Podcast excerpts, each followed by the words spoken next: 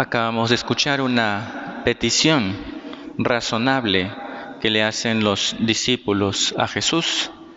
Habían visto su vida de oración y cuando, pues, en un momento concreto, termina de rezar, termina de orar, le preguntan, bueno, maestro, o le piden, enséñanos a orar, como Juan enseñó a sus discípulos. El arte de la oración. Y hoy justamente celebramos eh, la fiesta de Nuestra Señora del Santísimo Rosario.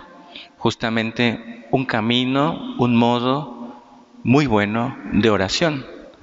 Sabemos y conocemos el origen del Santo Rosario. En la Edad Media eh, tuvo su inicio para que, sobre todo a raíz de Santo Domingo, eh, los fieles eh, cristianos pudieran rezar como lo hacen los monjes. Los monjes rezaban los 150 salmos y claro, al menos que los cristianos rezaran en vez de cada salmo una Ave María, y de ahí surgieron los primeros 150 Ave Marías, las tres cincuentenas, ¿no?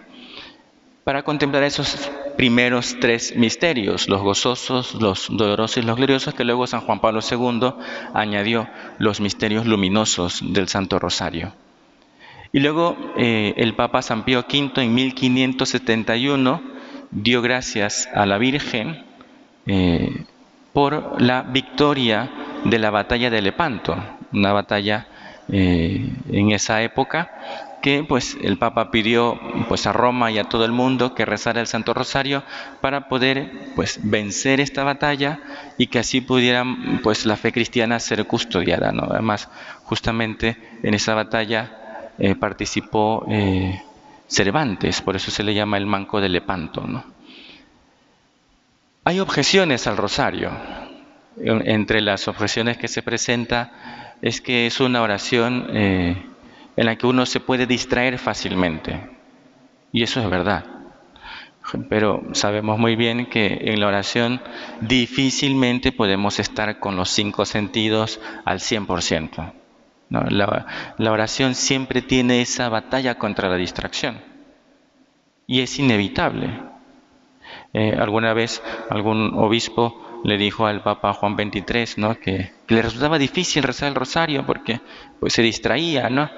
Y, el Papa, pues con bastante sentido común, dijo, el peor rosario es el que no se hace.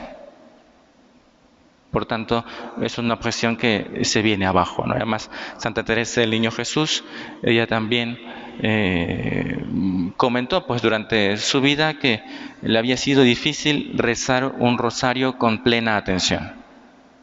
Entonces, si los santos lo tienen así, bueno, pues nosotros haremos lo que podamos, ¿no? Por tanto, no hay, no, es que me distraigo, no pasa nada. Si uno si se le va la cabeza a otro lado, pues lo que hace la trae y se acabó y uno regresa e intenta poner la atención para meditar los misterios de la vida de Cristo. ¿Cuál es el sentido de la repetición de Ave Marías? De tener la cabeza en Dios, en la medida de lo posible, y meditar la vida del Señor. Podríamos decir que el Santo Rosario es como un evangelio hecho oración. Eso es, y es contemplar la vida de Cristo, los misterios. Aquí la palabra misterio no significa algo oculto, eh, oscuro, ¿no? La palabra misterio significa hecho salvífico. Y por tanto contemplamos los hechos salvíficos de Cristo, con una oración que es repetitiva, que nos ayuda precisamente por su repetición a poner la atención en el misterio. Por eso siempre decimos, contemplamos los misterios tal, ¿no? Otra objeción que se suele presentar al rosario es justamente conectada con la anterior, que es una oración repetitiva. Entonces uno puede decir, eh, sí, es verdad que es una oración repetitiva, pero repetimos cosas bonitas, se las decimos a Dios en el Padre Nuestro y a la Virgen muchas veces en el Ave María. ¿no? Qué, qué pobre, decía el poeta, se cansa de pedir sus dones. ¿Qué enamorado se cansa de decir cosas bonitas al ser amado?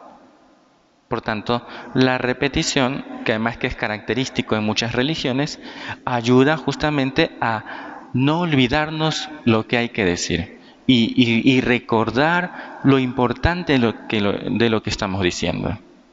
Por tanto, esas objeciones pues, se pueden desmontar. Habría otras más que seguro la gente pone, ¿no?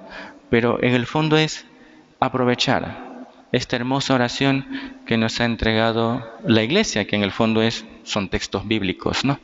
que mm, utilicemos esta oración constantemente, que recemos frecuentemente el Santo Rosario. El Papa Francisco eh, fue en la fiesta de la Asunción, la primera fiesta de la Asunción que celebró como, como Papa, eh, le decía a la gente que hay que rezar el rosario todos los días.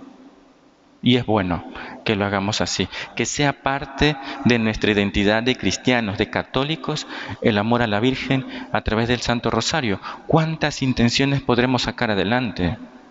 ¿Cuántos, mm, ¿Cuántas personas podremos acercar a Dios con nuestra oración?